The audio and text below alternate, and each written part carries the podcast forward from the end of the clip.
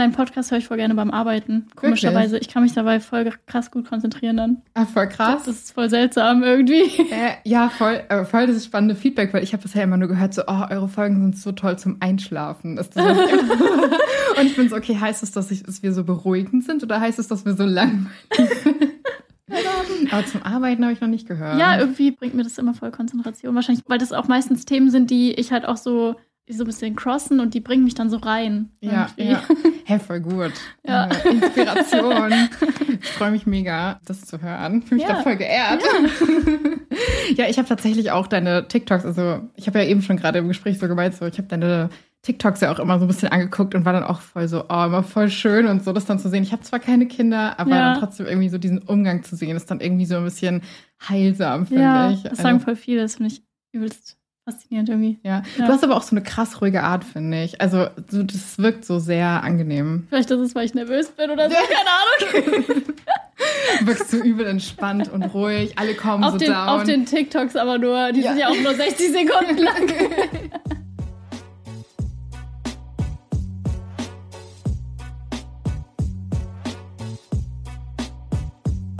Damit würde ich jetzt auch in die Folge gehen. Ja. Meine Lieben, wie ihr gehört habt, hier ist heute ein ganz spannender Gast. Oh Gott. Hier ist heute ein ganz spannender Gast dabei oder eine ganz spannende Gästin und zwar die liebe Marlies. Ich freue mich richtig hart, dass du heute da bist und wer sie nicht kennt, ich habe eine Freundin gefragt, was sie zu Marlies sagt und sie meinte, Marlies Johanna ist die Mama, die wir uns alle irgendwie gewünscht haben und das fand ich irgendwie sehr treffend. Das ist richtig cute. Aber wahrscheinlich wäre es gar nicht so. Das hat sie auch direkt gesagt, okay. Naja, zumindest von den TikToks. Die 60 Sekunden, Mama. Genau, die 60 Sekunden Mama, die wir alle gerne äh, gehabt hätten. Ich freue mich richtig, dass du da bist und auch, dass du den Weg hierher geschafft hast. Ja, es war sehr herausfordernd. Ja. Viele Baustellen. Ja, das klingt nach Berlin. Aber ja, ich freue mich richtig hart, dass du da bist. Und wir hatten jetzt schon öfter das Ding, dass Rückmeldungen kamen von HörerInnen, die gesagt haben, hey, so mega cool, was ihr macht, aber keiner von euch hat irgendwie Kinder, keiner von euch kann da vielleicht auch so einen Einblick oder so eine Perspektive dazu geben. Ladet doch mal irgendwie ein paar coole Moms oder Dads ein, die vielleicht auch mal so ein bisschen was dazugeben können. Und ich hatte ja dann diese Fragerunde gemacht und da fiel halt dein Name mega oft und die Leute Ja. waren so, oh mein Gott, ja, bitte lad sie ein. Und deswegen freue ich mich, dass wir heute gemeinsam an diesen Stories rumdoktern können. Spannend, ich bin gespannt. Ich habe mir nur eine durchgelesen. Das heißt, es wird jetzt eine spontane Reaction auch werden. Ja, das lieben wir aber. Und ich vergesse mich immer vorzustellen. Also wir sind hier übrigens bei Herz über Kopf und ich bin Mascha, euer Host. Und auch heute wird es wieder um Juicy Reddit und HörerInnen-Stories gehen. Also macht euch bereit. Ich habe natürlich auch ein paar Fragen vorbereitet für dich. Und zwar Fragen aus der Community. Danke auch nochmal dafür, dass ihr uns so viele Fragen zugeschickt habt. Und sorry, dass wir nicht alle nehmen können. Es waren echt coole Fragen dabei. Aber ich habe mich jetzt so für drei entschieden, die ich auch einfach ganz spannend finde. Die erste Frage, die ich habe, und die interessiert uns alle, glaube ich, ist, woher nimmst du deine Erziehungstechniken? Ähm, das heißt bedürfnisorientierte Erziehung. Und im Endeffekt geht es darum, dass halt die Bedürfnisse aller Familienmitglieder im Vordergrund stehen und dass alle Familienmitglieder gesehen werden als vollständige Menschen, weil das ist ja was, was bei Kindern oft, irgendwie nicht so passiert quasi, dass man sie halt nicht so ernst nimmt in ihren Gefühlen und so weiter. Und genau, das ist halt so das Ding und das ist einfach der aktuelle entwicklungspädagogische, psychologische Stand so und ja, also Voll wenn man sich gut. halt so mit, mit Entwicklung von Kindern auseinandersetzt, dann ist das eigentlich das einzig Richtige und halt gewaltfreie Kommunikation. Voll, voll schön. Ich merke das auch so ein bisschen. Ich finde es voll schön, dass du dich da so viel mit auseinandergesetzt hast, weil es ja auch oft Eltern gibt, die vielleicht auch einfach die Erziehung übernehmen, die sie selbst hatten. Und voll schön, dass du da irgendwie auch so wirklich, ja, ich würde sagen, Research betrieben hast, so ein Ja. bisschen, um das Beste zu finden. Das finde ich auch mega wertvoll. Ja, wir hatten halt so diese Werte, die wir eben haben wollen, eben, dass wir unsere Kinder gewaltfrei erziehen wollen und sowas. Aber uns hat es dann so ein bisschen an Input gefehlt, wie man das macht. Weil ich glaube, das ist nämlich auch das Ding, warum viele wieder zurückrutschen, weil sie eben nicht wissen, wie man es anders machen kann. Weil man eben dann doch nur die Eltern als Vorbild hatte oder vielleicht irgendwie die Tante oder die Nachbarin, die ihre Kinder täglich schlägt. So, also es klingt jetzt blöd, aber Ja, ja, aber Ja. ist halt teilweise echt so. Und ich glaube, ich kann mir das auch voll vorstellen, weil es ist ja eine Sache, das zu reflektieren und zu sagen, ich will es anders machen, aber es ist ja nochmal eine andere Sache, dann einen neuen Weg zu gehen, den man vorher gar nicht beschritten ist. Ne? voll, ja, das muss man lernen. Ja, voll. Und passend dazu habe ich auch direkt schon die zweite Frage an dich, die öfters gestellt wurde. Und zwar, wie schaffst du es dann, so geduldig mit deinen Kindern zu sein? Das, ähm, das finde ich witzig. Also ganz ehrlich, ich glaube, es hat auch ein bisschen was mit den Hormonen zu tun. Ich weiß, wir wollen alle nicht so gerne auf Hormone reduziert werden, aber gerade so das Stillhormon ist ja zum Beispiel Oxytocin. Oxytocin, ja. Genau. Und ähm, das wird auch Kuschelhormon genannt so. Und das hat man natürlich viel, wenn man viel Körperkontakt mit den Kindern hat und so. Und direkt nach der Geburt von meinem ersten Kind kam ich nach Hause und ich war auf einmal der geduldigste Mensch der Welt. Ach krass. Und es hat, es ist einfach nie wirklich weggegangen irgendwie. also das okay. stimmt auch so nicht, weil, also ich glaube, bei mir ist es tatsächlich auch, es hat, glaube ich, bei mir sehr viel einfach biologische Faktoren in Anführungszeichen. Also ich glaube, ich bin da irgendwie, bei mir wurde da irgendein Schalter umgelegt. Deshalb fällt mir das nochmal leichter. Ich sage das auch gerne zu meinen FollowerInnen so, vergleicht euch nicht mit mir, vergleicht euch nur mit euch selbst. Aber was halt super wichtig ist, ist auch, dass man halt auf sich selbst Acht gibt. So. Also seitdem ich Grenzen setzen kann und meine Bedürfnisse kenne und eben gelernt habe, auch Grenzen zu setzen, bin ich natürlich auch viel geduldiger, weil ich nicht mehr in so einem Dauerstressmodus bin.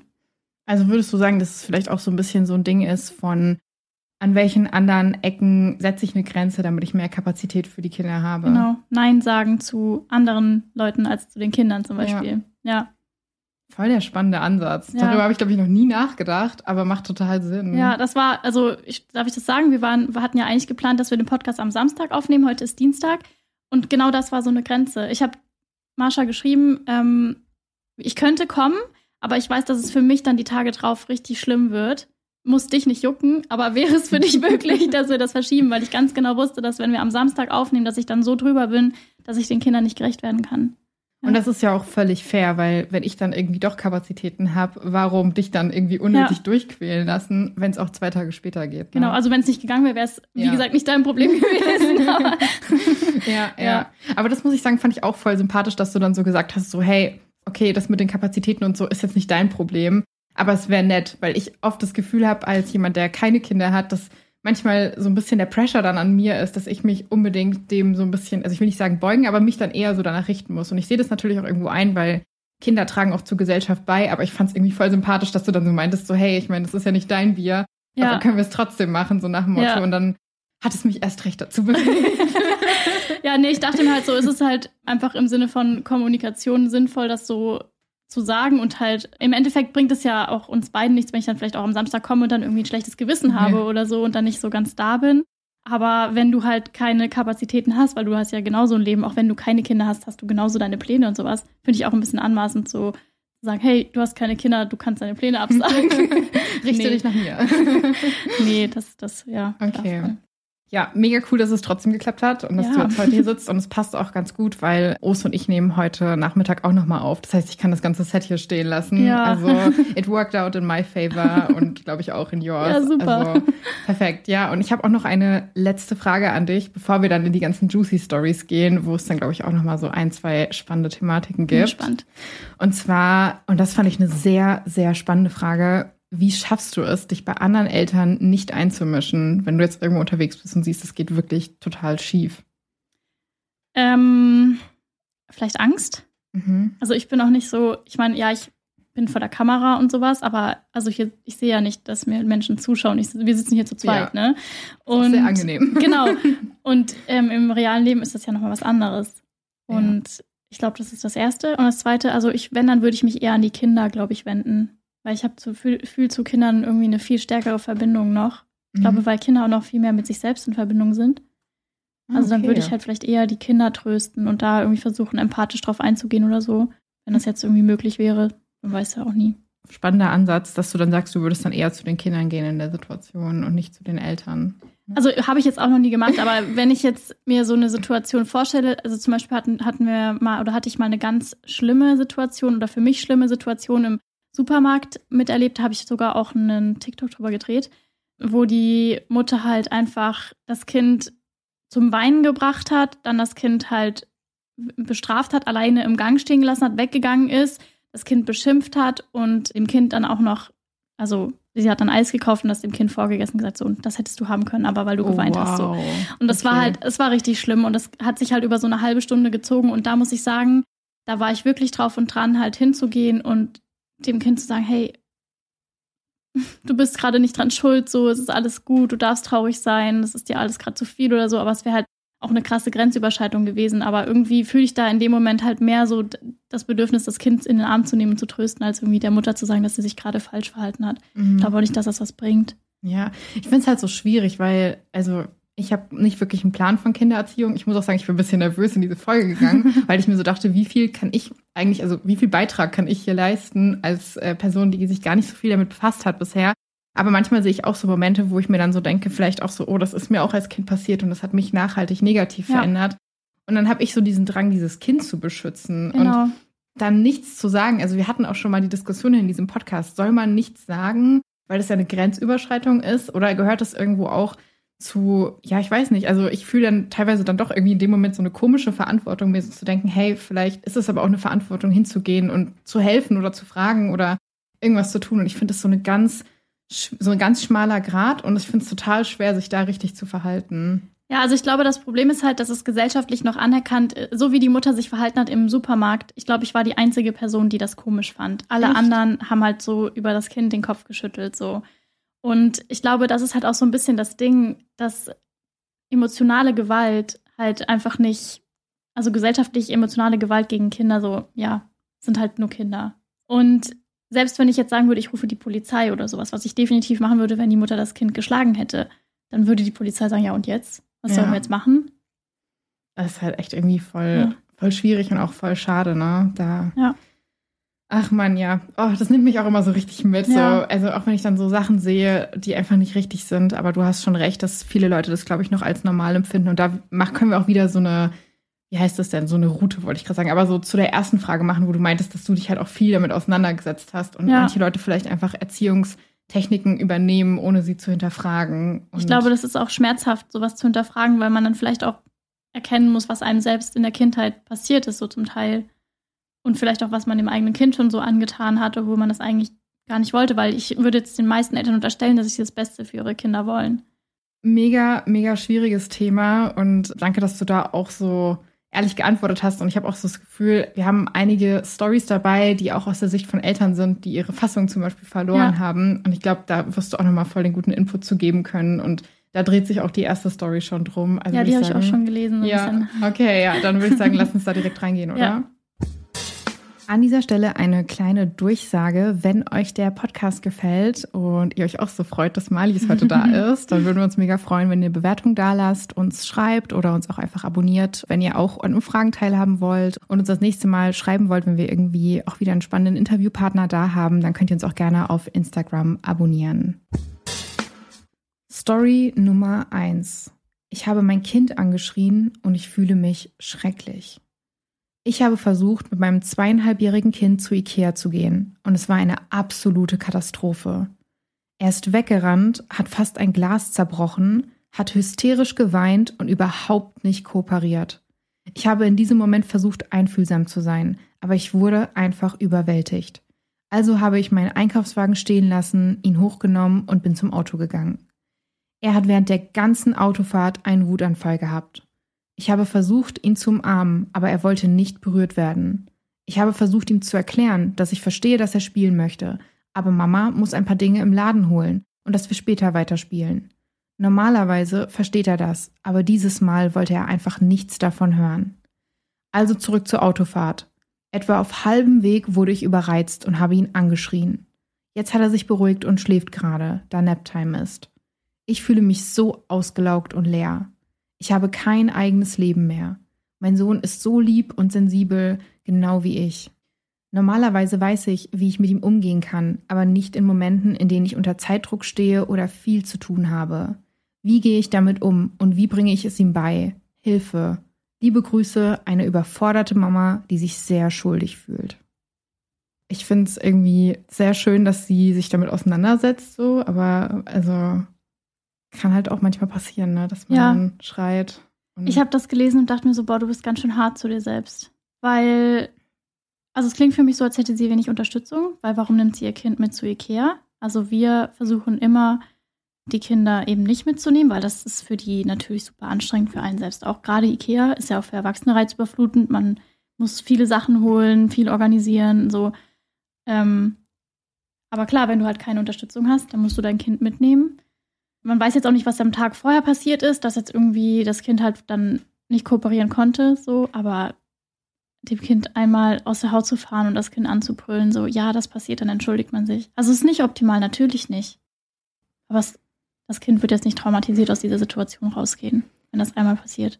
Ich glaube, es macht auch nochmal einen Unterschied, ob man jetzt danach vielleicht auf das Kind zugeht, vielleicht dann auch, wenn es ein bisschen älter ist und es besser versteht und sagt, hey, ich war gerade überreizt, das war nicht richtig, dass ich dich angeschrien habe. Also, weiß nicht, so würde ich es, glaube ich, machen, ja. wenn ich Mutter wäre dass ich dann halt danach noch das Gespräch suchen würde und das so ein bisschen erklären würde. Ja.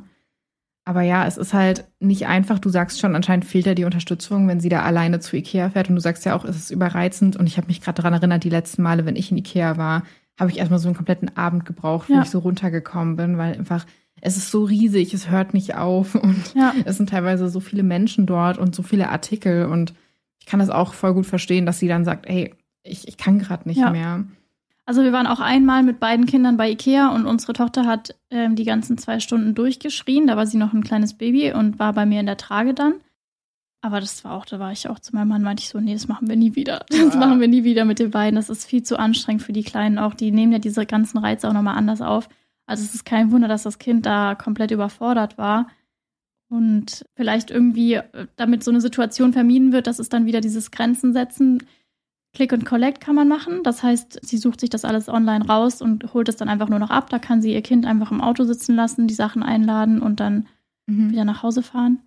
Ja, stimmt, so. voll die gute Idee eigentlich, ne? Genau, dass man halt einfach sich vorher schon überlegt, was es für eine Situation ist, wie, wie reizüberflutend wird das für mich sein, wie anstrengend wird das für mich sein, wie anstrengend wird das für das Kind sein, was kann ich tun, damit das eben einfacher wird, wenn man jetzt nicht die Möglichkeit hat, irgendwie zu sagen, ja, mein Partner passt auf das Kind auf oder meine Mutter oder unser Babysitter oder was auch immer.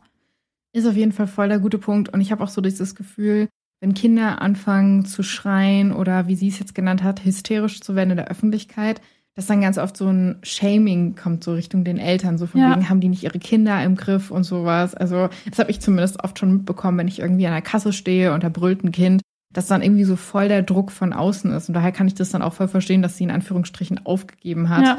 und das Kind einfach genommen hat und gegangen ist, um sich halt nicht diesem Shaming zu stellen. Ich finde es auch gut, dass sie gegangen ist. Sie ist aus der Situation rausgegangen. Das war genau das Richtige. Es war, war nicht, auch für sie nicht der richtige Ort. Also was hätte es den beiden gebracht, hätte sie es weiter durchgezogen. Und ganz ehrlich, ich stehe auch manchmal an der Kasse und würde am liebsten schreien und weinen. Und Kinder machen das eben einfach noch so. Ich verstehe es. Ja, ja.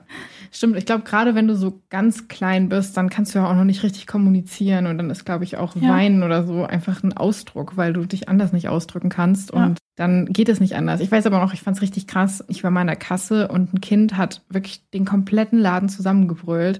Und die Mutter hat das Kind einfach komplett ignoriert und hat halt ihren Einkauf gemacht und stand dann auch, ich glaube, es war irgendwie samstags oder so, an dieser Kasse und es war so lange Stange und es hat mich dann total überfordert, aber dieses Kind hat wirklich dann 10, 15 Minuten einfach ja. nur geschrien und sie hat halt so komplett ihren Einkauf erledigt und alles gemacht und ich wusste gar nicht, ist es das Richtige, dass man sagt, mhm. okay, ich ziehe das jetzt durch? Ist es das nicht? Ich konnte es irgendwie gar nicht einordnen. Also du kannst es dir so vorstellen, das Kind ist in einer krassen emotionalen Not so, weil also ein Kind, wenn das weint, dann fühlt sich das genauso scheiße, wie wenn wir weinen. Und wenn das so schlimm weint, also vielleicht kannst du dich daran erinnern, wie sich das anfühlt, wenn man so richtig, richtig schlimm weint, weil es einem richtig, richtig schlimm ja. geht. So geht es dem Kind auch.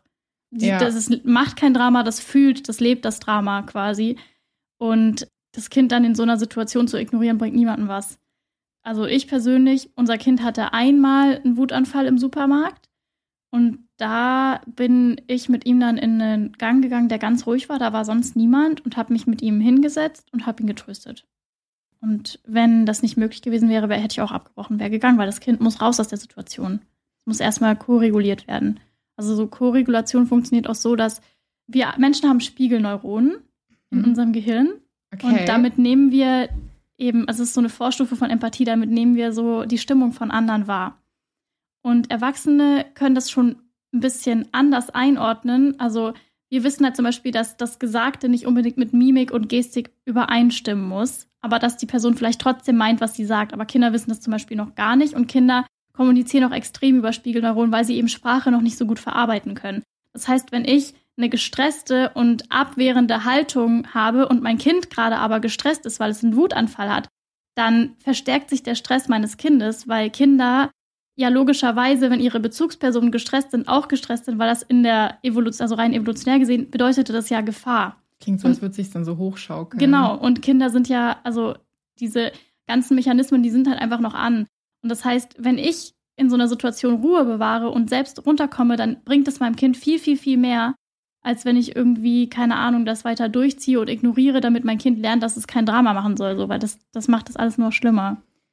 Ich finde es voll spannend, dass du da so empathisch mit dem Kind bist, weil ich das auch schon oft aus meinem eigenen familiären Umkreis gehört habe, dass dann gesagt wurde, so ja, das Kind übt nur Druck aus, ist manipulativ und man muss es dann ignorieren, damit es lernt, dass es keine Chance hat, da manipulativ zu sein. Und das ist ja jetzt ein ganz anderer Ansatz, den du dann hast, der dem ja. Kind dann auch nicht irgendwie was in Anführungsstrichen Böses unterstellt, so, ne? Ja, weil das ja auch sinnlos ist. Ja. Also das ist halt, das ist das, damit, das, was damit gemeint ist, wenn man sagt, Kinder sind keine kleinen Erwachsenen. Also ja. ein Kind hat noch nicht dieselbe Gehirnreife, dieselbe kognitive Kompetenz wie eine erwachsene Person. Das ist nicht so berechnend und manipulativ in so einem Moment. Stimmt, eigentlich, ja. wenn du es jetzt so sagst, dann stülpt man dem Kind in dem Moment ja ganz schön viel über, ne? Genau nehme ich jetzt auch noch mit was aus diesem ja. Podcast. Aber es ist ja auch generell so. Also die meisten Menschen, die weinen, sind einfach nur traurig und wollen niemandem irgendwas Böses so. Ja. Also. Stimmt schon. Ja, ich habe auch einen Top-Kommentar vorbereitet. Bin gespannt. Ähm, den würde ich jetzt auch mal an dieser Stelle vorlesen. Vielleicht ist ja auch noch was Interessantes dabei. Und zwar schreibt jemand etwas, das meine Mutter gemacht hat, als ich klein war und das ich bei meiner Tochter vorhabe zu tun, wenn sie die Fassung verloren hat, hat sie sich eine Minute genommen, um sich zu beruhigen, und dann ist sie gekommen und hat sich entschuldigt. Sie hat mir auch mehrmals gesagt, ich werde dich immer lieben, aber ich mag dein Verhalten gerade nicht. Du gibst dein Bestes, ich bin sicher, du bist eine großartige Mutter. Ich muss sagen, ich fand den Kommentar recht wholesome. Ja, ich finde das auch gut. Also gerade dieses Sammeln, wobei ich sagen muss, aber ich mag dein Verhalten gerade nicht, weiß ich nicht, weil. Es geht ja dann wieder in diese Schiene von, was ich gerade meinte, so von wegen, das manipuliert oder übt Genau, und das ist ja auch okay, wenn ein Kind weint. Also ich finde das super wichtig, dass wir den Bezug zu unseren negativen, in Anführungszeichen, Emotionen wiederfinden, weil bestimmte Emotionen werden einfach so verboten, wie Weinen und Wut und so. Dabei sind das halt wichtige Signale unseres Körpers, die uns einfach sagen, hier, du bist gerade gestresst, hier wird gerade eine Grenze überschritten. Warum das den Kindern abtrainieren? Also definitiv sammeln und entschuldigen immer, egal wie alt das Kind ist. Also selbst wenn ich irgendwie bei meiner einjährigen Tochter irgendwie mal laut werde oder was auch immer. Ich entschuldige mich immer bei ihr, auch wenn sie vielleicht das noch nicht alles so versteht, aber es geht einfach darum, dass Kinder halt lernen, auch dass Erwachsene Fehler machen können, weil so viele Kinder wachsen auf und denken, ihre Eltern sind unfehlbar. Mhm. Und das ja. ist halt einfach auch Bullshit so. Ja, ich stimme dir da voll zu und aus dem Blickpunkt jetzt betrachtet, ich finde, es haben ja auch ganz viele Menschen, die älter werden, so ein Problem mit Weinen. Also auch viele Erwachsene, ja. die so krass disconnected sind von ihren Emotionen und dann frage ich mich in dem Moment auch, kommt es vielleicht auch daher, dass Weinen oder negativ bewertete Emotionen, dass die halt praktisch ja so weggedrückt wurden, dass man das halt bis ins Erwachsenenalter mitnimmt, dass es keinen Platz dafür gibt. Ne? Ja, voll auf jeden Fall. Also man lernt ja, wenn man immer nur gesagt bekommt, hör auf zu weinen, es gibt keinen Grund und so weiter. Und wenn man halt sozial ausgeschlossen wird, also zum Beispiel aufs Zimmer geschickt wird oder sowas, was ja soziale Isolation ist, dann lernt man ja nicht, wie man jetzt mit dieser Trauer umgeht. Man lernt nur, sie zu unterdrücken, sie wegzudrücken, so. Aber wenn man mit einem Kind das gemeinsam durchsteht und das Kind eben koreguliert, eben durch auch Spiegelneuronen und indem man dem Kind sagt, so, hey, du bist in Sicherheit. Ich, ich bin deine Sicherheit. Wir schaffen das zusammen. Dann lernt ein Kind halt, Emotionen auszuhalten. Und wenn man lernt, Emotionen auszuhalten, dann lernt man auch, dass die Emotion nicht so groß ist, wie man vielleicht dachte. Ja, also Aber wenn man so sie immer wegschiebt, dann fühlt man sie ja nicht. Voll der gute Punkt und finde ich auch einen mega spannenden Ansatz. Ich weiß, es hören ja auch mega viele junge Muttis hier zu und ich bringe es denen auch nochmal so ein bisschen Peace, weil ja, die sich vielleicht auch manchmal Vorwürfe machen, wenn es dann nicht so läuft und die dann aber auch vielleicht lernen, damit ein bisschen anders umzugehen und sich dann vielleicht auch nicht so krass zu schämen dafür, dass sie dann mal die Fassung verloren haben. Ne? Das passiert halt. Also das Problem ist ja auch einfach, dass dieses um mein Kind großzuziehen, braucht man ein Dorf. Das ist ja wahr. Mhm. Also es ist so gewesen früher, sehr, sehr lange. Und die Kernfamilie, die macht da vieles in Anführungszeichen kaputt. Und dass ihr überfordert seid, das ist halt sehr den Umständen geschuldet, auf die ihr keinen Einfluss habt. So. Und da muss man sich dann vielleicht auch so ein bisschen die Ansprüche vielleicht zurückschrauben, wie jetzt zum Beispiel zu sagen, hey, wir machen kein romantisches Ikea-Kuscheltiere äh, zusammen einkaufen und dann Köttbullar essen, sondern wir machen halt Click and Collect so. Und ja, halt solche Dinge sich überlegen. Also es können manchmal einfach Kleinigkeiten sein. Zum Beispiel habe ich hole ich die Kinder vom, von der Kita zu Fuß ab, weil ich festgestellt habe, wenn ich mit dem Fahrrad fahre, stresst mich das irgendwie. Obwohl Fahrradfahren eigentlich schneller ist und das gar keinen Sinn ergibt, aber irgendwie, weiß ich nicht, also Es sind manchmal so Kleinigkeiten, die einfach den Unterschied machen. Voll der gute Ansatz und stimmt, wenn man da so seinen eigenen Weg findet, ist man da, glaube ich, ganz gut beraten. Ja. Ich würde damit auch schon in die nächste Story gehen, wenn du bereit bist. Ja. Sehr cool. Story Nummer zwei. Wie erkläre ich meinen Kindern, dass sie mich bitte in Ruhe lassen sollen? Ich habe vier Kinder im Alter von 13, 12, 9 und 5 Jahren. Sie wollen ihre ganze freie Zeit mit mir verbringen. In den letzten anderthalb Stunden habe ich versucht, eine Serie anzuschauen, bin aber nur 19 Minuten weit gekommen, weil sie mich mehrfach alle paar Sekunden stören müssen. Ich liebe es, dass sie mich so lieben. Ich liebe es, dass ich für sie ein Safe Space bin. Aber als jemand mit ADHS kann ich manchmal einfach nicht damit umgehen. Meine Energie für den Tag ist dann sozusagen aufgebraucht und ich möchte mich einfach hinlegen und sinnlos Fernsehen schauen. Wie kann ich das auf angemessene Weise mit meinen Kindern besprechen? Ich möchte nicht, dass sie denken, mir liegt nichts an ihnen. Ich kann nur die ständigen Mama, Mama, Mama von ihnen wegen der banalsten Dinge nicht mehr ertragen. Ja, auch aus dem Parenting-Sub von Reddit. Ja, krass. Ähm, ich muss sagen, der Fakt mit dem ADHS war wichtig, finde ich. Mhm. Weil am Anfang dachte ich so, okay, was ist da los? Ja. Ach so, naja, ich wollte halt 19 Minuten Serie gucken mitten am Tag, so ja, keine Ahnung. Also ja, aber okay, wenn man ADHS hat, ist es halt nochmal was anderes, ne? Schwierig, ne? Ja. Wie alt waren die Kinder nochmal? Die waren 13, 12, 9 und 5. Ja, also eigentlich, also so gerade 13, 12, 9 kann man eigentlich schon erwarten, dass die Kinder auch sich mal eine Weile alleine beschäftigen. Finde ich, ist tatsächlich auch nicht zu viel verlangt, so es ist halt die Frage, warum die Kinder, also ich finde, mir fehlt da so ein bisschen Info auch. Warum fragen die Kinder nach, bei allem nach Mama? Was, mhm. wie ist der Alltag organisiert? Haben die viel Verantwortung im Alltag oder zu wenig? Oder haben sie Hobbys? Ja, ja. ich weiß nicht. Vor allen Dingen, es klingt, du hast es ja beim ersten Beitrag schon so ein bisschen so gesagt, es klingt auch dann so ein bisschen, als wäre sie komplett allein damit. Also, ja. ich weiß, wie ich das meine, so dass, also auch vielleicht, ich meine, wie gesagt, ich kenne mich jetzt nicht so aus. Mir ist es auch voll wichtig, dass ich hier sage, weil sonst oft schreiben mir so Muttis so, ah, du hast gar keine Ahnung, mhm. so bei dem, was du sagst. Ich bin so, okay. Aber jetzt meine Hypothese wäre jetzt mal, dass die Kinder ganz oft Mama, Mama sagen, weil vielleicht die Mutter irgendwie die engste Bezugsperson ist und ja. auch die einzige und weil vielleicht Papa oder Großeltern oder wer auch immer da dabei ist als Bezugsperson gar nicht so präsent ist. Ja, voll. Und vielleicht auch, weil Mama die Person ist, die den ganzen Haushalt organisiert und die dann eben weiß, wo die Socken liegen und keine Ahnung was. Also wahrscheinlich wäre mein erster Impuls, wie gesagt, ich kann nicht wissen, ob das so schon ist, mhm. die Kinder mehr mit einzubeziehen, damit sie eben nicht mehr wegen jedem Scheiß fragen müssen, wo ist das, wo ist das, wo ist das, so, weil das kenne ich halt so, wenn ein Kind selbstständig sich in der Küche irgendwie, also manchmal kommt mein Kind zu mir, der ist drei, kommt zu mir und sagt, Mama, machst du mir ein Glas Milch, sage ich nicht, ich habe gerade das und das zu tun. Dann sagt er, okay, mache ich selber und macht sich halt selber ein Glas Milch. Mhm. Mit drei so. Und das können fünf, neun und zwölf und dreizehn oder was auch immer jährige Kinder natürlich auch. Und die können auch zum Beispiel selber Wäsche falten. Ja. So, zum Beispiel. Und dann selber einräumen. Dann müssen sie auch nicht fragen, wo ist das. Mhm. Das ist halt nur die Frage, wenn sie ADHS hat, wie viele ihrer Kinder auch ADHS haben. Oh ja, Und da fängt es dann nämlich an wenn die quasi alle diesen hyperaktiven Drang haben und alle so ein bisschen vergesslich sind, was das angeht, so dann weiß nicht, dann braucht die Familie vielleicht auch sehr feste Strukturen, dass die bestimmte Dinge immer genau gleich zusammen machen. Ich weiß, dass es für Menschen mit ADHS-Gehirn super schwierig ist, eine Routine aufzubauen. Ja, kann ich ein irgendwie sowas, ja. ja. Ost und ich haben beide ADHS. Ah ja. Und ja. Äh, das ist wirklich ganz, ganz schwierig, weil wir haben ständig sehr straff Routinen, die dann fallen, wenn wir nicht perfekt drauf acht genau. geben und dann ist absolutes und Chaos. Dann, das ist bei uns auch immer so. Ja. das und das, das funktioniert nicht, vor allem nicht bei Kindern, die brauchen das nochmal viel mehr. Ja. Was hältst du, weil mein erster Gedanke war jetzt, und vielleicht liege ich komplett falsch, aber dass man den älteren Kindern, ich weiß nicht, ob das dann so Parentification ist, aber den älteren Kindern sagt, wenn das jüngste Kind irgendwas braucht, dass sie sich so ein bisschen mit drum kümmern, wäre das falsch? Finde ich nicht gut, nee. Nee, okay. Ja, war irgendwie so mein erster Gedanke, wenn ich mir so denke, so, ah, vielleicht braucht sie irgendwie ja. so einen Moment, dass man dann denen die Verantwortung übergibt, aber dann steckst du dir ja direkt wieder in so eine Rolle. Ne? Wenn die das von sich aus anbieten, ja, aber wenn nicht, sie haben nicht das Kind bekommen, sondern ja. die Mutter hat das Kind bekommen. Und ich meine.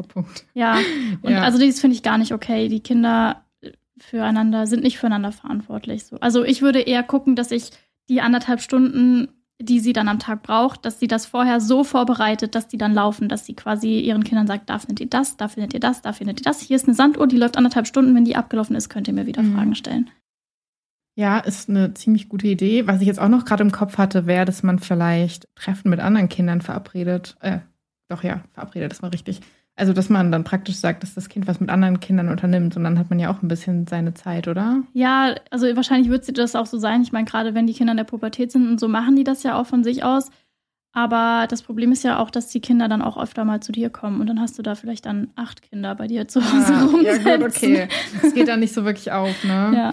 Aber ja, das war auch so ein Gedanke von mir. Und ich habe auch hier sogar zwei Top-Kommentare vorbereitet, Ja. weil es zwei Ansätze waren und ich einfach gespannt war, was du darüber denkst. Ja. Und zwar, der erste Top-Kommentar war es, und das geht so ein bisschen in die Richtung, was du gesagt hast. Was ich tue, ist, mich um die Bedürfnisse meiner Tochter zu kümmern, also etwas Aufmerksamkeit schenken, eine Weile mit ihr spielen, ihr einen Snack zubereiten. Und dann erkläre ich, dass ich 30 Minuten Ruhe brauche und stelle einen Timer, in Klammern, der die verbleibende Zeit anzeigt. Es klappt nicht immer, aber ziemlich oft. ja, genau. Das geht ja so ein bisschen auch in die Richtung, was du gesagt Ja. hast. Und der zweite Top-Kommentar war, ich sage meinen Kindern, dass ich mich hinlegen werde und wenn ich aufwache, werden wir alle zusammen die Küche und die Badezimmer putzen. Aus unerklärlichen Gründen bleibt es im Haus dann etwa 90 Minuten lang ruhig, bevor eines der Kinder aufgibt. Ein Bonus, meine Küche und Badezimmer sind dadurch immer sauber. Das fand ich irgendwie witzig, wusste nicht, ob das jetzt richtig ist, aber Ich habe da auch so TikTok gesehen von einer, die meinte, ähm, sie hat ihren Kindern gesagt, dass sie, dass sie, sobald sie aus dem Zimmer kommen, dass wir dann das Zimmer aufräumen. So oh. fand ich auch witzig. Nö, finde ich, finde ich schon okay. Ja, solange Wenn man das dann auch- zusammen macht. Genau, dann- wenn das dann auch eingehalten wird, wenn dann gesagt wird, ja, wenn du rauskommst, dann räumen wir halt auf. Also ich glaube, es sollte schon klar sein, dass das Kind bei wichtigen Dingen trotzdem rauskommen kann. Ja, es ist schon noch so ein bisschen Erpressung. Ne, ich war nämlich auch so, es klingt auf den ersten Moment so witzig und man denkt sich so, ja, aber im gleichen Moment so, hm, I don't know. Ich glaube, irgendwie Küche und Badezimmer finde ich weniger schlimm als das eigene Zimmer, weil Küche und Badezimmer ist ja auch Mhm. was, wenn du erwachsen bist, musst du das ja auch selbst machen. Und solange Ja. du das dann mit deinen Eltern machst, ist es ja so eine gemeinsame Tätigkeit und fühlt sich vielleicht weniger wie eine Bestrafung an. Also ich glaube, das Problem ist einfach, dass die Kinder dann vielleicht auf eine Art Angst bekommen, aus dem Zimmer zu gehen. Und ja, dann muss man ja also trotzdem diese Abstriche machen zu sagen, ja, wenn was Wichtiges ist, dann kannst du rauskommen, aber dann hat man ja wieder nicht diese 90 Minuten Ruhe. Also ich glaube, das mit der Sanduhr ist schon besser, ja. dass man halt alles vorbereitet, dass man das auch klar kommuniziert, ich möchte mich ausruhen, aber natürlich darfst du weiterhin hier sein und wie sie auch schon schreibt, das klappt nicht immer, aber sehr oft, natürlich klappt es nicht immer, weil eben manchmal irgendwas ist und das ist aber dann auch wichtig, dass das Kind eben kommt. Ich glaube, es ist gerade, also ja, einfach sehr wichtig, dass man sich diese, diese Strukturen schafft und vielleicht auch gerade, dass sie vielleicht auch generell im Alltag guckt, wo gibt es Punkte, die mich auch noch zusätzlich stressen, wenn ich gerade, weil die Kinder werden ja alle schon in Schule oder Betreuung sein, so Mhm. das heißt, ein paar Stunden am Tag ist sie auch vielleicht irgendwie, weiß nicht, arbeiten oder was auch immer, ob es da irgendwie Punkte gibt, die sie halt so gestalten kann, dass es irgendwie ihrem ADHS-Gehirn so ein bisschen gerechter wird. ja. Weil das ist ja bei Lohnarbeit auch immer so ein bisschen schwierig. Oh ja, und ich hatte auch gerade eben noch den Gedanken, weil du ja meintest, so dass sich das vielleicht dann auch so ein bisschen wie, dass die Kinder Angst haben, falls man dieses in Anführungsstrichen erpressungsmäßige macht. Ja. Ich finde, als Kind ist es auch super schwierig zu priorisieren, was ist jetzt wichtig und was nicht. Ja, Also dann sagst du vielleicht, okay, ihr könnt rauskommen, wenn es was Wichtiges ist, aber für das Kind ist vielleicht was ganz anderes wichtig Ja. als für dich. für ein Kind ist wichtig, dass es, äh, keine Ahnung, das Bastel, die Bastelblume zerknickt ist. So. Ja. ja. Das ist ja dann auch voll individuell. Ich würde halt vor allem gucken, dass die großen Kinder selbstständiger werden. Ja. Dass die halt vor allem irgendwie, dass man denen halt so Organisationsmechanismen beibringt, so damit die halt irgendwie, ja, bestimmte Dinge einfach alleine machen. Und dann, Und dann läuft das schon. ja, weil eigentlich so ab fünf, sagt man, wird es ja eigentlich ein, also einfacher, was das angeht mit dem, ähm, wobei ich jetzt auch keine Kinder habe, ne, die so alt sind, aber Wir reden in zehn Jahren noch. Genau. Mal. Naja, also es wird halt so gesagt, dass man dann nicht mehr die ganze Zeit alles für das Kind tun muss, sondern dass es dann eher halt so Kommunikationsstreitigkeiten gibt und Mhm. sowas und dieses ständige 24-7 Fürsorge-Dings halt immer mehr nachlässt. sozusagen. Ach, Mhm. ich kann jetzt auch nicht sagen, ne?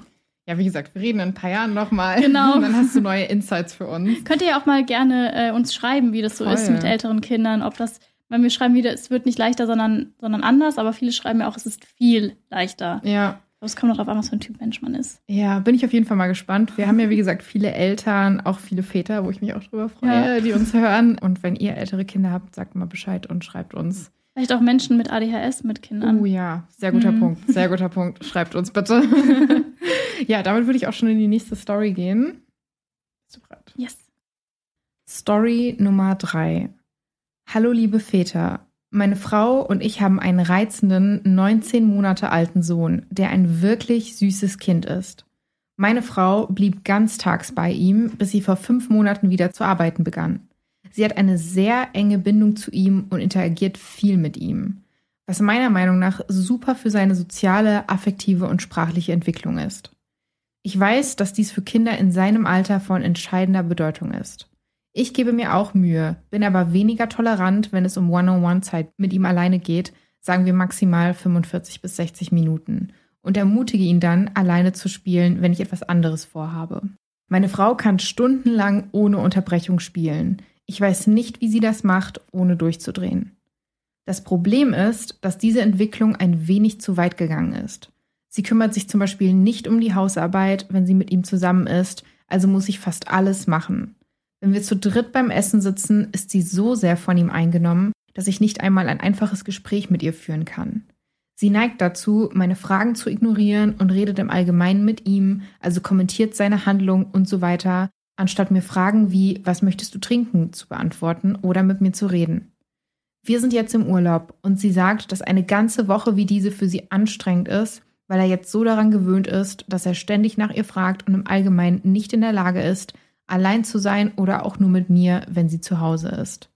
Sie erkennt an, dass dies nicht nur sie, sondern auch unsere Beziehung belastet, weil ich das Gefühl habe, dass wir nicht mehr als gesundes Paar interagieren. Zum Beispiel, dass wir uns nicht über unseren Tag austauschen, die Hausarbeit gerecht aufteilen und so weiter. Sie hat auch keine eigenen Hobbys, weil sie ihm so viel Zeit widmet, dass sie das Gefühl hat, dass ihr soziales, kulturelles und sportliches Leben nicht mehr vorhanden ist. Und schließlich befürchte ich, dass es die Autonomie unseres Sohnes beeinträchtigen könnte, wenn wir ihn nicht auf eigene Faust auf Entdeckungsreise gehen lassen und ihm die Möglichkeit geben, sich selbst zu beschäftigen oder sich sogar ein wenig zu langweilen. Wir hatten zahlreiche Gespräche darüber, in denen ich meine Gefühle der Einsamkeit und des Ausgeschlossenseins zum Ausdruck brachte. Ich rechne damit, dass dies nur vorübergehend sein wird, solange er noch ein Baby ist, und dass sich die Dinge irgendwann wieder normalisieren werden – aber ich verliere langsam die Geduld und habe das Gefühl, dass ich es nicht mehr lange aushalten werde. Sie sieht auch ein, dass es zu viel für sie ist und auch seine Autonomieentwicklung behindert. Aber nichts tut sich, sie scheint nicht in der Lage zu sein, was zu verändern, also zum Beispiel mich mehr mit einzubeziehen und das Kind mehr auf sich selbst gestellt zu lassen. Habt ihr irgendwelche Ideen, wie man das Ganze verbessern könnte? Also es geht um ein fünf Monate altes Kind. Nicht fünf Jahre. Nee, 19 Monate. Ah, okay. Ich dachte irgendwie. Also er ist in Elternzeit gegangen, als er fünf Monate alt war. Ähm, nee, nee, sie war alleine mit dem Kind, bis sie, bis das Kind fünf Monate alt war und ist dann wieder Teilzeit arbeiten. Genau, und er ist dann in Elternzeit gegangen. Nee, oder er nicht? ist die ganze Zeit arbeiten. Ah, das heißt, es ist in der Kita, seit es fünf Monate alt ist. Ja, Okay. genau. Dann ist es doch schon einen halben Tag alleine. ja. Okay, also irgendwie vermischt er, glaube ich, ein paar Themen miteinander, weil er ist eifersüchtig auf sein Kind. Ist es ein Junge, das Mhm, Kind? Ist ein Junge. Mhm, das passiert öfter bei Vätern Ach, tatsächlich. krass, echt? Ja, ich habe das auch nicht gewusst, aber ich habe da kurz nachdem wir unser Kind bekommen haben, haben wir eben angefangen, mich auch mehr mit Kindern auseinanderzusetzen. Das klingt irgendwie total dumm. Wir waren so naiv auch irgendwie.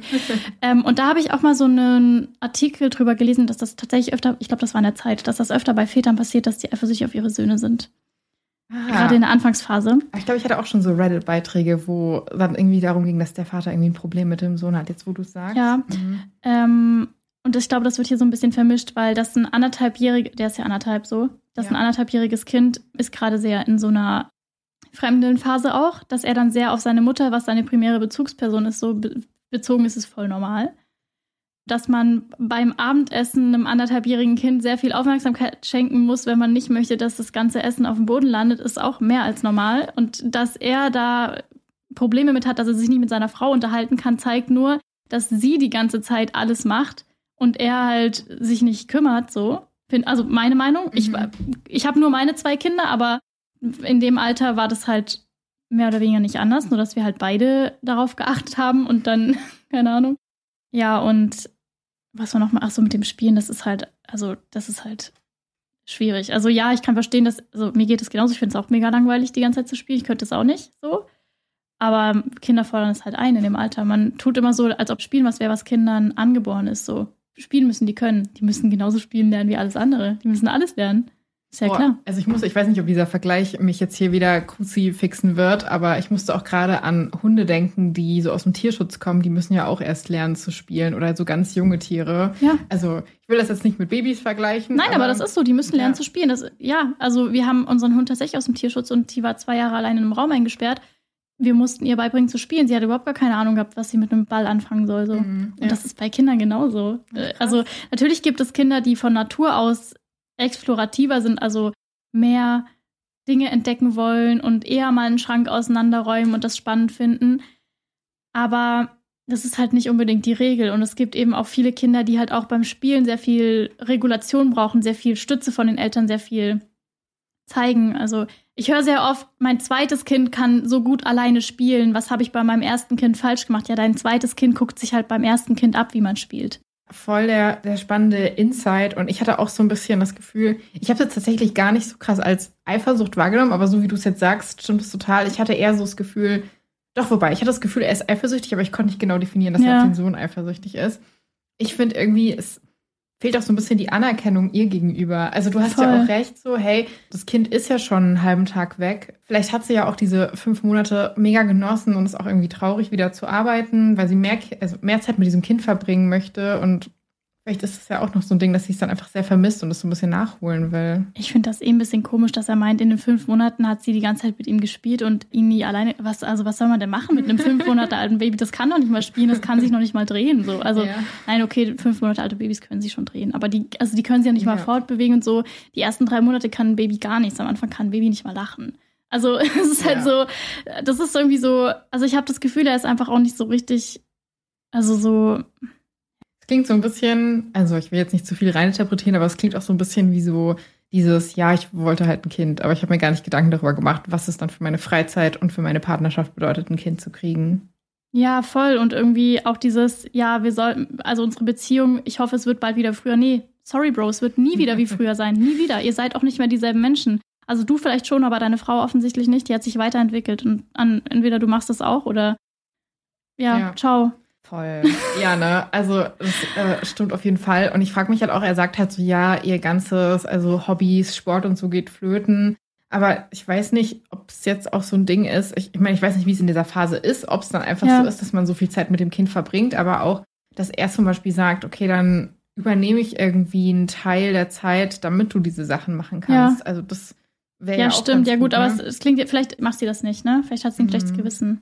Das kann ja auch sein, dass sie halt schon auch so ein bisschen, vielleicht sieht sie, wie sehr das der, der Sohn auf sie fixiert ist und dann weint er vielleicht, wenn der Vater irgendwie mit ihm alleine ist oder so und Mhm. dann möchte sie nicht gehen. Das ist aber auch was, was man lernen muss. Also sie muss natürlich schon auch lernen, also ein da, bisschen loszulassen oder also wenn sie das möchte.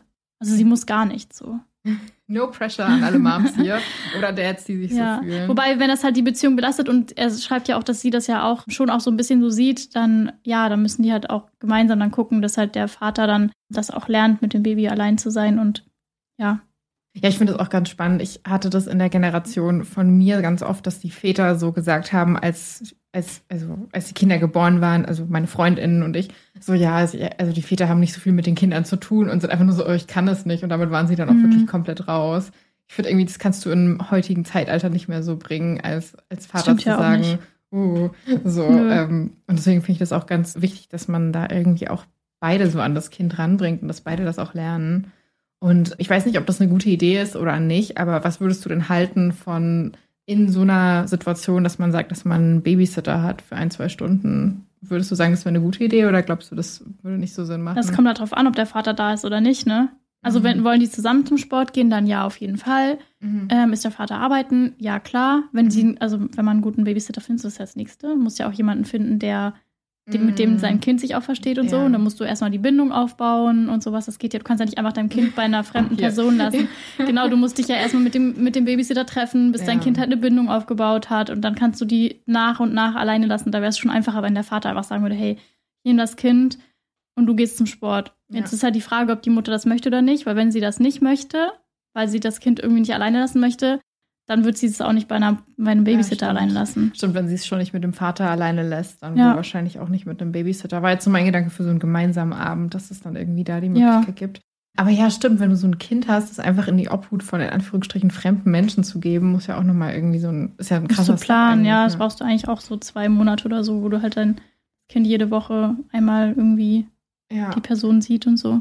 Naja, ich habe dazu jedenfalls auch einen Top-Kommentar vorbereitet, der auch etwas länger ist. Ähm, Ich bin gespannt. Ja, und zwar der Top-Kommentar lautet: Ich möchte darauf hinweisen, dass 19 Monate noch recht klein ist und wenn es das erste Kind deiner Frau ist, wird es eine gewaltige Umstellung gewesen sein, in Klammern, ich spreche aus Erfahrung, bei der man sich als Mutter wirklich in eine andere Person verwandelt. Das hast du ja auch so ein bisschen ja. gesagt. Ich bin von Wochenendausflügen, Aktivitäten, Sport und so weiter auf Null zurückgegangen. Meistens nicht freiwillig, denn das ausschließliche Stillen bedeutete, dass ich bis zum Alter von fast einem Jahr in Reichweite sein musste. Und ich war nicht allein. Das war bei vielen befreundeten Müttern der Fall, die ich kenne. Jetzt ist die Zeit, in der sie sich langsam wieder ein neues Leben aufbauen kann. Ein Tipp ist, sich mit anderen Müttern zu treffen, damit die Kinder spielen können und die Chance besteht, neue Freunde zu finden, die die Strapazen eines Kleinkindes verstehen. Plant ein regelmäßiges Fenster in der Woche ein, in der sie alleine die Wohnung verlassen kann um zu tun, was sie möchte, schöne zwei, drei Stunden, um abzuschalten und zu entspannen. Einkaufen, ein Buch lesen, zum Yoga gehen. Es ist nicht leicht und eine Reise, auf der man sein neues Ich findet. Unterstützt euch gegenseitig und arbeitet an einer Balance, die euch beiden passt. Ja, aber da wäre es ja auch wieder dieses, dass er ihr das halt auch einräumt, ne? Und das mit den Müttern treffen auf jeden Fall. Was hatte sie noch? Ah, mit dem Spielen. Genau, wenn die Kinder sich dann, genau, wenn Kinder zusammenspielen, ist ja auch wieder, dann haben die sich ja gegenseitig, dann können die sich auch wieder gegenseitig was zeigen. Ist auch ab dem zweiten Lebensjahr, das heißt, sobald die Kinder eins werden, super wichtig für Kinder, dass sie regelmäßig Sozialkontakte haben. Ich fand es auch ein bisschen witzig. Ich meine, ich bin ja durch die ganzen Kommentare gegangen und der Schreiber wurde ein bisschen zerfleischt von ganz vielen, die so gesagt haben, ey, der, das Kind ist irgendwie 19 Monate alt. Ja, das alt. ist voll jung. Das geht doch schon halbtags irgendwie. Schon seit ja. es fünf Monate alt ja. ist auch. Also so, ja, äh, kein, kein Shaming verstehe ich, aber das ist halt, das spricht für mich, deshalb glaube ich halt nicht, dass sie so klammert, nicht danach, dass es so eine Gluck in Anführungszeichen ist, so was niemand ist, der sein Kind halt viel zu Hause. Es ist nicht schlimm, wenn ihr euer Kind die drei oder vier oder fünf Jahre nur bei euch habt. So ist alles okay. Nur das klingt für mich halt wirklich so, als ob es einfach eine ganz normale Mutter wäre, die ziemlich alleine gelassen ist mit der ganzen Organisation, deshalb keinen Kopf mehr hat, ihren Mann zu fragen, was er trinken möchte. So.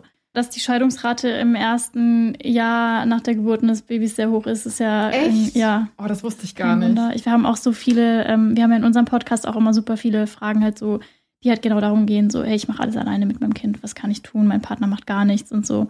Woran glaubst du, liegt es? Weil, also, ich will auf keinen Fall jemanden schämen und ich finde, das Problem liegt dann auch darin, dass, dass diese Gleichberechtigung fehlt. Aber sprichst du nicht schon, bevor du ein Kind bekommst, über solche Aufgaben oder glaubst du, man kann das gar nicht so einschätzen? Kannst du nicht einschätzen. Ähm, weil du in dieser Situation noch nie warst und weil das auch so ist, wie die Kommentatorin gesagt hat, mit dem Stillen zum Beispiel. Mhm. Du wächst auch total rein, beide. Und in Partnerschaften, in heterosexuellen Partnerschaften ist es auch ohne Kinder häufig so, dass sie nicht gleichberechtigt sind, aber in einem viel kleineren Stil.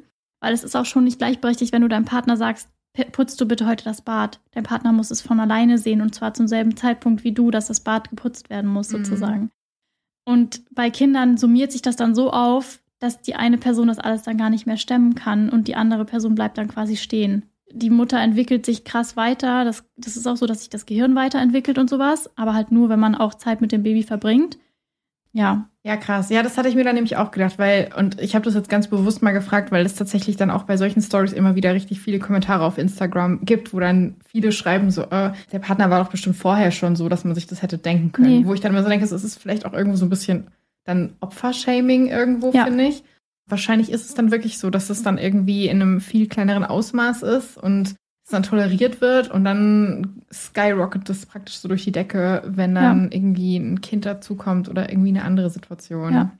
Aber ja, wir schweifen ab. Ja. Äh, wir haben ja noch zwei Stories hier und ich würde auch direkt in die nächste gehen. Story Nummer vier. Bin ich das Arschloch, weil ich meinem Schwager gesagt habe, dass ich seine Kinder in nächster Zeit nicht einladen werde?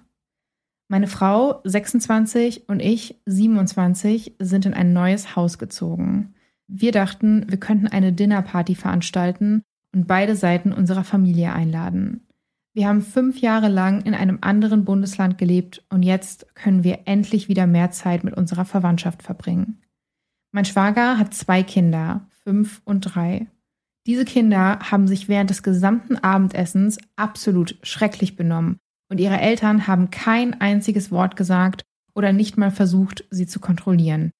Um nur einige Beispiele zu nennen, sie haben Kissen von Sofas und Stühlen bewegt, Getränke und Essen auf verschiedenen Oberflächen verschüttet, eine Orange auf meinen Perserteppich geworfen, sich darauf gesetzt, sie zum Explodieren gebracht und die Orange mit ihren Händen auf dem Teppich verteilt. Zwei Gläser zerbrochen und insgesamt herumgerannt und unaufhörlich geschrien. Ui. Das war ganz schön viel jetzt gerade. Das hatte ich auch Also erst mit dem Kissen verrücken dachte ich so, naja. Aber dann kam aber mehr, ne? aber das mit der Orange. Ich war das jüngste Mitglied der Familie und ich habe in meinem ganzen Leben nicht viel mit Kindern zu tun gehabt. Aber das war für mich entsetzlich und ich war so wütend auf meinen Schwager und seine Frau, dass sie ihren Kindern einfach beim Zerstören zugeschaut und nichts gesagt haben. Ich sagte meiner Frau, sie solle mit ihrem Bruder reden. Sie war genauso wütend wie ich. Allerdings sagte sie, sie habe bereits mit ihm gesprochen, aber er habe gesagt, dass es eben Kinder seien und Kinder halt so aufwachsen würden. Er sagte auch, er wolle, dass sie ein starkes Selbstbewusstsein entwickeln. Während wir uns alle verabschiedeten, sagte mein Schwager seinem Kind, jetzt, da eure Tante und Onkel in der Nähe wohnen, werden wir oft zu Besuch kommen. Ich sagte, nein, ich glaube nicht, dass es sehr bald passieren wird. Mein Schwager war verwirrt und fragte, warum. Ich antwortete, weil wir tatsächlich die Ruhe und Gemütlichkeit in unserem Zuhause lieben und die beiden kleine Wirbelstürme sind. Das hat sowohl mein Schwager als auch seine Frau sehr wütend gemacht. Er nannte mich ein verzogenes Gör und sagte meiner Frau, sie sei eine schreckliche Gastgeberin. Meine wow. Freunde denken, mh, ich sei zu grob gewesen, also dachte ich, ich frage jetzt mal bei euch, bin ich das Arschloch? Wow. Zu grob, naja, also ich war jetzt ja nicht dabei, ne? Also ja. Kinder machen, dass ein Kind mal ein Kissen verrückt oder auch mal einen Saft verschüttet, das kann schon passieren. Aber das mit der Orange? Das ist schon wild, ne? Vor allen Dingen, irgendwie, ich stelle mir gerade einfach nur so zwei schreiende Kinder vor, die sich da so draufsetzen und das so verschmieren und rumbrüllen. Und also wenn, wenn das halt niemand sieht, okay, das, also dann würde ich das noch so akzeptieren, wenn das irgendwie also das kann ja mal passieren, dass Kinder sich irgendwie, dann ist es auf einmal ganz ruhig und man denkt sich, ach Gott sei Dank sind die ruhig und dann machen die halt sowas, ne?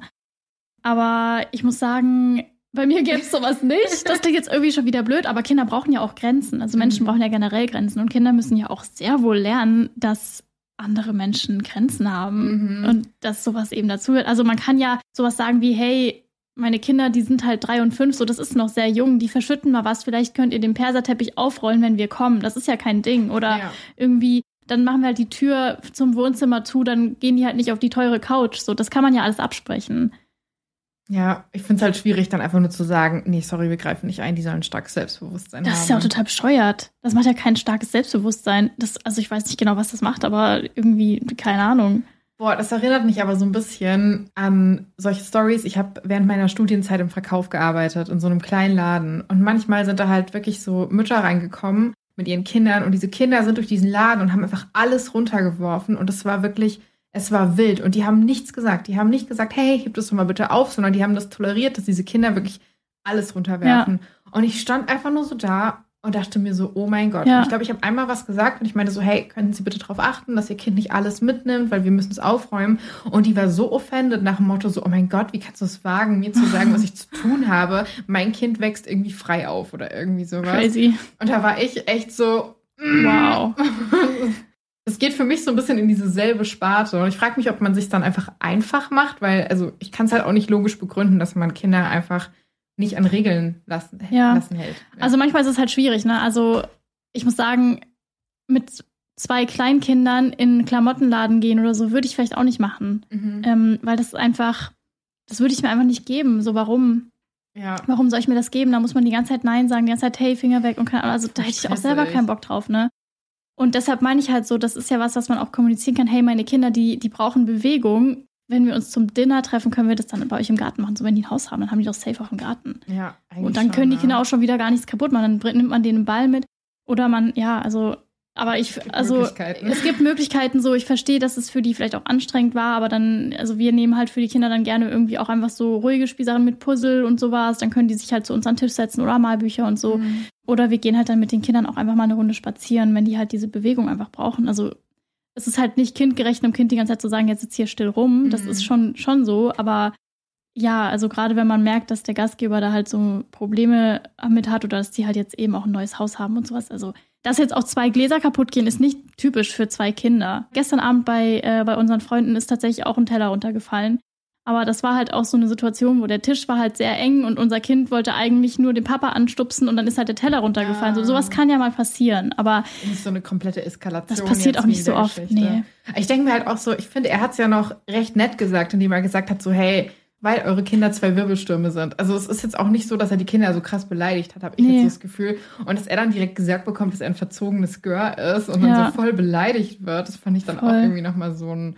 Hm, also ich meine, ne? wenn man jetzt so die Eltern, vielleicht waren die halt auch selbst überfordert mit der Situation, also das kann ja schon auch manchmal sein.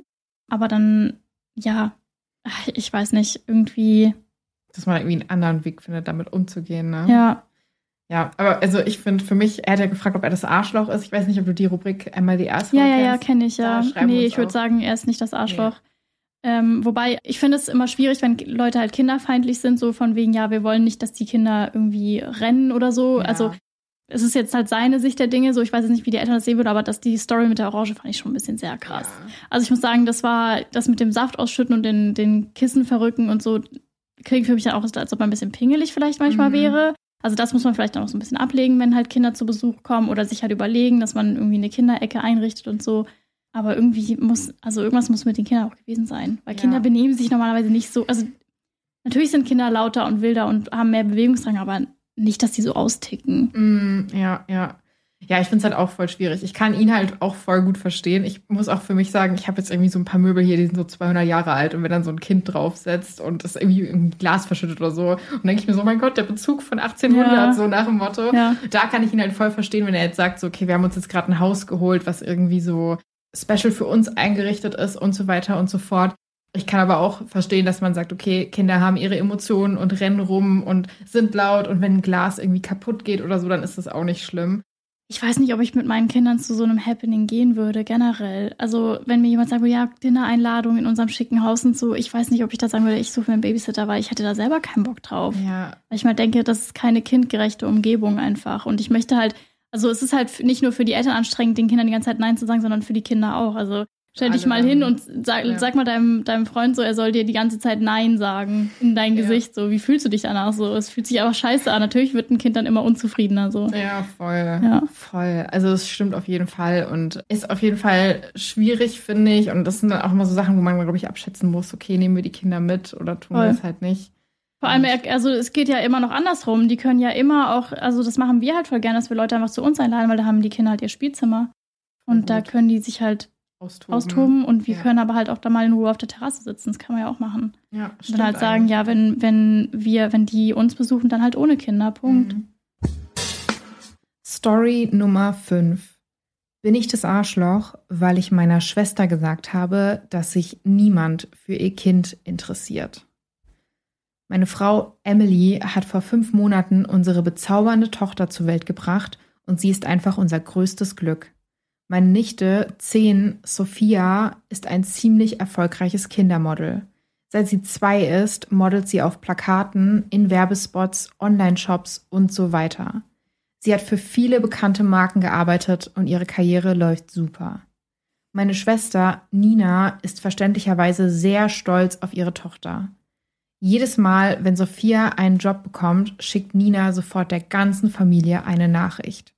Sie prahlt subtil vor uns damit, wie erfolgreich ihre Tochter ist, wie sie mit zehn Jahren die Wasserkosten bezahlt oder wie Sophia der wahre Star der Familie ist. Das Ganze ist nervig, aber harmlos. Seit Emily und ich unser Kind bekommen haben, hat Nina jedoch passiv-aggressive Bemerkungen über das Aussehen unserer Tochter gemacht.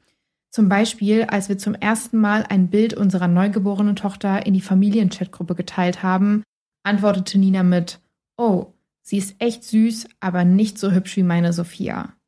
Oder als meine Mutter beiläufig bemerkte, wie sehr unsere Tochter meiner Frau ähnelt, sagte Nina, ja, sie haben die gleichen einzigartigen Merkmale und sie meinte einzigartig nicht auf freundliche Weise.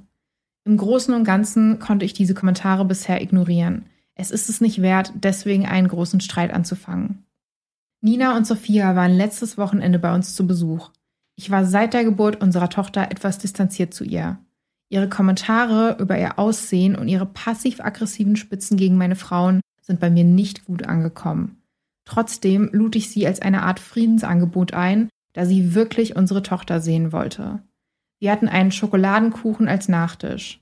Sophia sagte uns, dass sie ihn nicht essen könne, weil ihre Mutter ihr gesagt habe, dass man von Schokolade und raffiniertem Zucker Pickel bekommt. Emily beruhigte sie und Nina unterbrach sie sofort und sagte zu meiner Frau, doch, man bekommt Pickel, schau dich doch mal an. Ich war fassungslos, aber Emily gab mir einen Blick, der mir sagte, dass ich schweigen sollte. Nina verbrachte dann das ganze Mittagessen damit, über Sophia zu sprechen. Sie betonte immer wieder, dass Sophia von Geburt an dazu bestimmt sei, ein Star zu sein oder dass Nina das bessere Enkelkind sei. Der ganze Nachmittag war unangenehm mit Nina, die mit Stolz über Sophias Erfolge prahlte, und Emily und ich, die awkward mitspielten. Emily erwähnte, wie unsere Tochter anfängt, sich hinzusetzen. Nina unterbrach sie und sagte, wie unsere Tochter leicht eine Rolle bekommen könnte, aber ihr Nachteil sei, dass sie nur ein hässliches Baby sei. Als wir schockiert zu ihr aufblickten, beschwerte sie sich, dass ihre Tochter in diesem Alter viel besser aussah und wahrscheinlich schon da bereit gewesen wäre, ein Star zu sein. Vielleicht bin ich extrem übermüdet, aber ich schrie Nina an, dass mir Sophia komplett egal ist und dass ich mein Essen jetzt endlich mal in Ruhe genießen möchte. Nina verließ beleidigt das Haus, nachdem sie meine Frau und mein Kind beschimpft hatte. Emily sagte, dass ich das vielleicht nicht hätte vor Sophia sagen sollen. Bin ich das Arschloch? Digga. Oh da mein Gott. sind so viele Sachen, die man irgendwie anpacken muss, habe ich das Gefühl. Was ist mit dieser Mutter? Was stimmt nicht mit der? Das Mhm. arme Kind. Oh, unser Kind bezahlt die Wasserrechnung. Ja, sorry, kann da mal die Polizei vorbeigehen? Voll, das ist ne? Kinderarbeit. So, das ist hä? richtig krass, ne? Auch nichts, worauf man irgendwie stolz sein sollte. Nee, wirklich nicht. Also ich weiß nicht, ich denke mir halt so, ich finde es eh immer schwierig, so Kinderstars. Ich habe jetzt auch letztens das Buch I'm Glad My Mom Died gelesen. Ich weiß nicht, ob du es kennst. Das ist von dieser Co-Star von, oh Gott, wie hieß es denn? iCarly. Kennst du das noch? Echt, ja? Dieses Sam hieß die, oder? Ja, ich glaube Ja. schon. Und die hat halt ein Buch darüber geschrieben, dass ihre Mutter sie dazu gezwungen hat, weil sie Schauspielerin sein wollte und sie zu der Zeit eine Essstörung hatte und dass es ihr richtig schlecht ging und dass sie von ihrer Mutter gezwungen wurde, diese Rolle zu machen, weil sie wollte, dass sie ein Star ist und das komplette Leben ihrer Eltern finanziert Mhm. hat. Voll traurig, Ja. ne? Das hat mich auch richtig hart berührt und da musste ich gerade voll dran denken, weil es für mich so einen ähnlichen Charakter hat von, ja, sie darf keinen Schokokuchen essen, sie muss irgendwie funktionieren letzten Endes. So. Ja. Sie muss irgendeinen Nutzen haben. Naja, allein schon dieses Prahlen, irgendwie wird ihr damit ja auch suggeriert, ja, ich muss ein Supermodel sein, weil das ist halt das, was meine Mama auf mich stolz macht. Also so, Mhm. Und ich bin nicht liebenswert, wenn ich es nicht bin. ja, genau. Ich Ja. würde wirklich das Jugendamt vorbeischicken, also würde ich einfach mal machen. Wenn ihr solche Situationen mitkriegt, dann, ich finde, lieber einmal zu viel handeln. Ja, als also allein schon irgendwie, ob das Geld zurückgelegt wird für die Tochter oder nicht, was offensichtlich nicht passiert, ne? Das finde ich ähm, auch so krass. Also, weißt du, selbst wenn das Kind sagt, oh Mama, ich will unbedingt Schauspielern, ich habe da so Lust drauf, ich finde das so toll, und du dann sagst, okay, also ich kenne mich ja nicht aus, aber sagst, okay, wir gucken mal, ob das was Mhm. ist, und das Kind dann wirklich erfolgreich wird, dann würde ich das doch alles irgendwo reinpacken, damit das Kind was davon hat und nicht, dass das Kind die Familie ernährt. Das passiert leider sehr selten, ne? Ja. Ähm, in Frankreich gibt es dazu mittlerweile Gesetze, dass das Ah ja, das da, ich auch. ja, aber in Deutschland leider nicht. Das ist ja auch bei vielen Influencern, Kid- Kidfluencern quasi auch so ein bisschen das Problem oder auch Familienbloggern, dass die eigentlich so einen Teil des Geldes für die Kinder eigentlich zurücklegen müssten, so. Mhm. Aber das finde ich eh schwierig. Ich hatte ja gefragt, auf wen die Leute Bock hätten hier zum Podcast und ich habe dann auch gesagt, bitte niemanden, der seine Kinder zeigt, weil ich das für mich irgendwie total unmoralisch finde und ich mir halt so denke, es gibt mittlerweile so viele Kinder, die jetzt erwachsen sind und sagen, dass es halt voll traumatisierend für die ist, dass Ja. diese ganzen Videos im Netz sind. Und damit möchte ich dann auch irgendwie gar nicht was zu tun haben, muss ich Voll. ehrlicherweise sagen. Er fragt ja auch so ein bisschen, ob er das Arschloch ist. Und ich finde, das Nein. Einzige. Ja, warte, warte. Wo ich schon finde, dass er das Arschloch ist, ist, er hat ja die ganze Zeit geschwiegen und dann hat er zu seiner Schwester gesagt, dass ihn Sophia überhaupt nicht interessiert, während Sophia mit am Tisch war. Ja, Und das finde ich, das hat mir dann nochmal so ein bisschen doppeltes Herz gebrochen, muss ich sagen, weil ja, das das stimmt. Kind es ja dann wieder mitkriegt. So. Ja, das stimmt, aber ich verstehe auch, dass ihm einfach voll der Kragen geplatzt ist. Vor allem stell dir mal vor, du hast so ein Neugeborenes und dann sagt sie so, ja, na, dein Baby ist schon hässlich, aber meins hätte schon damals ein Star sein können, weil es sah schon besser aus als deins. So, wer sagt denn sowas? Also Es ist halt auch, es zeigt halt auch einfach, was für ein, was für, also wie, die ist einfach irgendwie, die hat irgendwas, also die ist doch irgendwie krank. Also Ja. das ist nicht normal. Auf jeden Fall, ne? Und ich glaube, vielleicht ist es dann auch so dieses typische von, vielleicht wollte sie damals ein Star Ja. sein, weil warum pushst du dein Kind so krass? Ne? Ja, wahrscheinlich fühlt sie sich halt generell wertlos. Vielleicht ist es auch so, dass sie immer eben nicht das Lieblingskind war oder dachte, dass sie es nicht ist und jetzt irgendwie so zeigen muss, dass sie jetzt die bessere ist im Vergleich zu ihrem Bruder oder so. Ja, ich glaube, es wird dann auch voll dazu passen, dass sie dann auch so sagt, ja, Sophia ist das bessere Enkelkind. So, das Voll. zeigt halt so voll so eine Konkurrenz irgendwo, ne? Ja. Meine Angst wäre dann auch so ein bisschen, dass diese Konkurrenz, die es zwischen den beiden gibt, dann auf die Kinder übertragen wird und dass Sophia und das Neugeborene dann vielleicht auch nicht gut miteinander auskommen, weil es ja dann diese Rivalität in der Familie gibt. Ja, voll, aber eigentlich wäre das ja nicht so relevant. Also, ja. die müssen sich ja nicht verstehen eigentlich, oder? Boah, ich finde das schon schade. Also es ist schade, ja, aber es ist halt, also was ich halt eher schlimm finde, ist halt, was da abgeht mit ja. Sophia, so, dass sie halt so benutzt wird, so.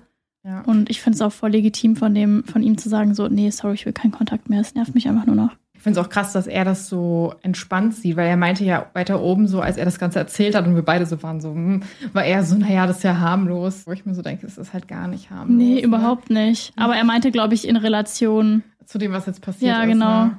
Hättest du geschwiegen oder wie hättest du das gehandelt, wenn du in so einer Situation gewesen wärst?